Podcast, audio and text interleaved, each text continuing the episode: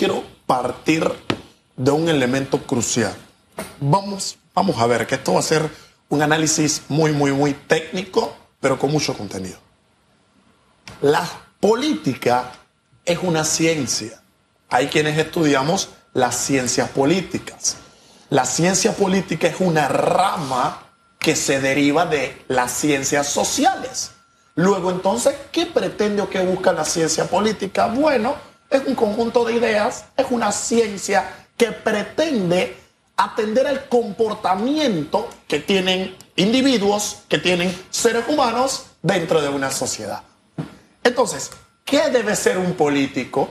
Un político es aquel que escucha, aquel que comprende, aquel que sabe cuáles son las necesidades de esos individuos dentro de esa sociedad y en dependencia del cargo que tenga, llámesele diputado, implementando políticas públicas que atiendan a esa necesidad, llámesele alcalde, que es la figura de un municipio, el cual rige todo lo que ocurra dentro del propio municipio para que con el cobro de ciertos impuestos municipales, pues efectivamente se puedan llevar a cabo obras.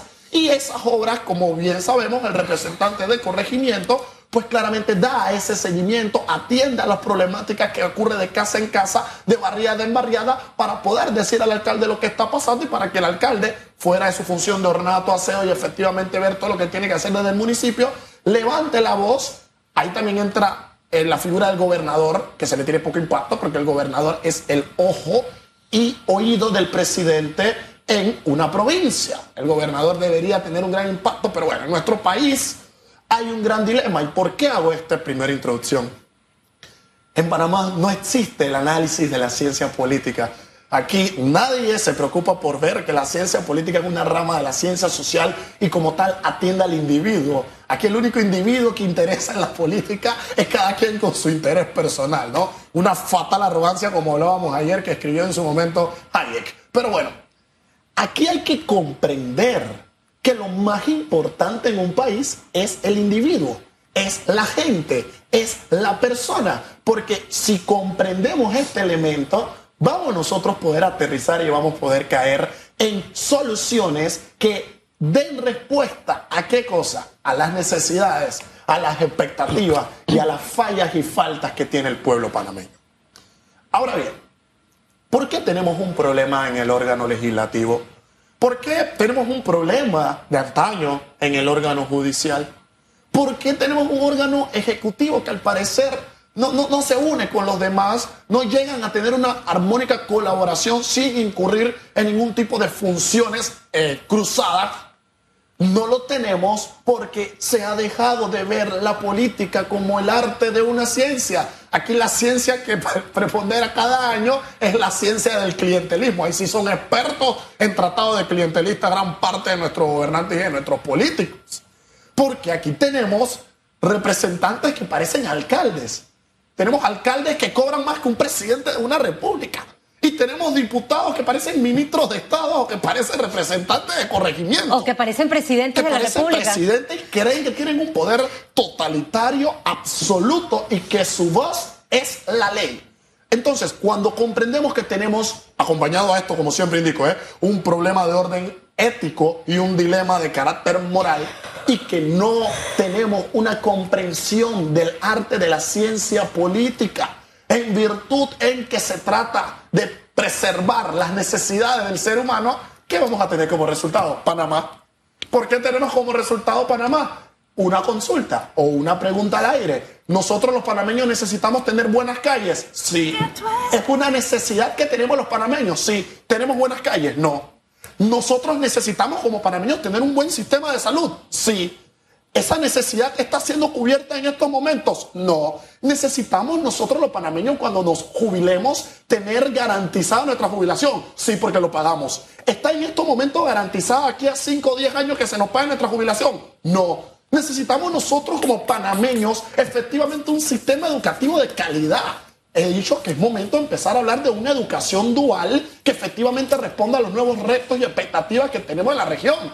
Consulta, se nos está dando esa educación dual o ese sistema educativo de gran preponderancia respondiendo a la necesidad que tenemos como pueblo? No. ¿Y por qué es no y no y no la respuesta? Porque se ha dejado de estudiar la política como una ciencia.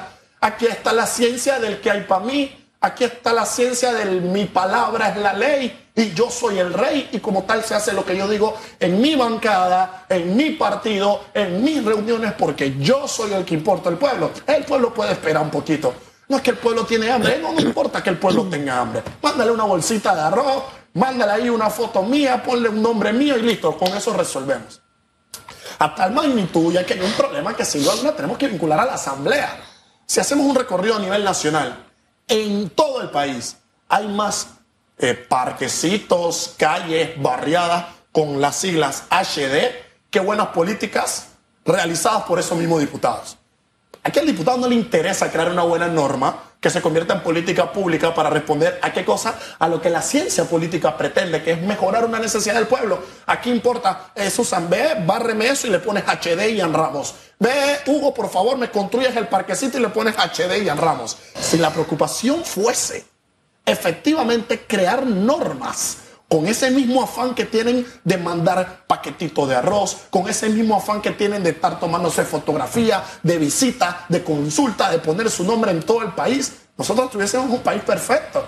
Y mal podemos hablar de un impacto económico que vamos a tener o que se nos posicione en la región si no se está trabajando en ese objetivo. Pero ¿qué hacemos? O sea, esta es la gran interrogante. Eh, obviamente con el tema de que mencionas de la plaquita HD, es el método y la manera en la que estamos escogiendo a nuestros diputados, pero el, problema de raíz no lo hemos atendido, lo hemos ignorado. El, el presidente habló de un método heavy que no le va a gustar a mucha gente. Vamos a mandar el proyecto a la Asamblea, de seguro lo van a rechazar, bueno, nos vamos a referéndum. Y que el pueblo decida si reformamos o no la Constitución y si parte de esas reformas van concentradas en la manera de elegir a los señores diputados. Sí, Como no nos queda alternativa. Claro rumbo al 2024, nosotros tenemos el poder en nuestras manos. Ahí está, ahí está. Hay que hacer un elemento cruzado y un elemento casado. Primero, eh, esto en materia institucional, yo creo que hay que efectivamente ya crear y sentar las bases de un tribunal constitucional. ¿Por qué? Porque mientras siga existiendo el tema de las investigaciones cruzadas entre órganos, vamos a seguir teniendo el problema. Nosotros podemos tener a un presidente que es investigado por la Asamblea Nacional de Diputados a diputados que se han investigado por la Corte Suprema de Justicia y magistrados de la Corte Suprema de Justicia que se han investigado por los magistrados del Tribunal Constitucional, que deben de tener ellos una selección muy distinta a la elección de magistrados que tenemos hoy. Y esta fórmula que tenemos para elegir magistrados también debe cambiar. Eso puede ser un elemento que a priori cambie el panorama, pero, Susan, aquí viene un punto de reflexión alto y claro. ¿Sabes de quién depende que efectivamente mejore el país? Del pueblo panameño. Así es. Porque a las urnas, quienes vamos? Vamos el pueblo panameño.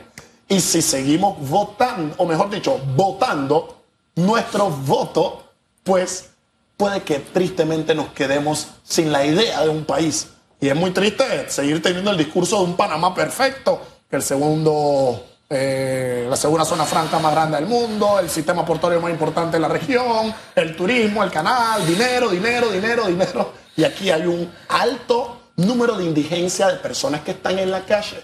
Hay un alto índice de desempleo. Entonces, ya es hora de salir de ese discurso perfecto, llevarlo a la obra, pero tenemos todos juntos que trabajar, mi querido Hugo Enrique, en la medida en que el país no es del PRD, o no es de la figura del cambio democrático, o no es del panameñismo, el país es de todos. Y somos todos los que votando y no votando nuestro voto, decidimos quiénes van a tomar las mejores decisiones políticas como ciencia dentro de nuestro país. Fíjese que dentro de todo lo que dijo el presidente, mm, destacó la posibilidad de que el actual mandatario pueda reevaluar el legado que quiere dejar, como quiere que se le recuerde, no como el presidente que administró una pandemia, sino un legado permanente. De allí algunos temas no sé, el de la educación me parece que es algo que es impostergable, como el de la Caja de Seguro Social también.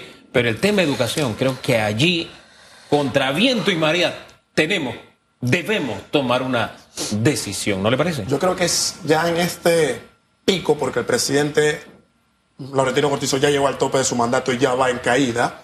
Yo creo que algo interesante que él puede hacer es sentar a la oposición sentar a todas las bases del país y empezar a construir un plan de Estado en miras a futuro. Y yo creo que ese legado podría iniciar por allí.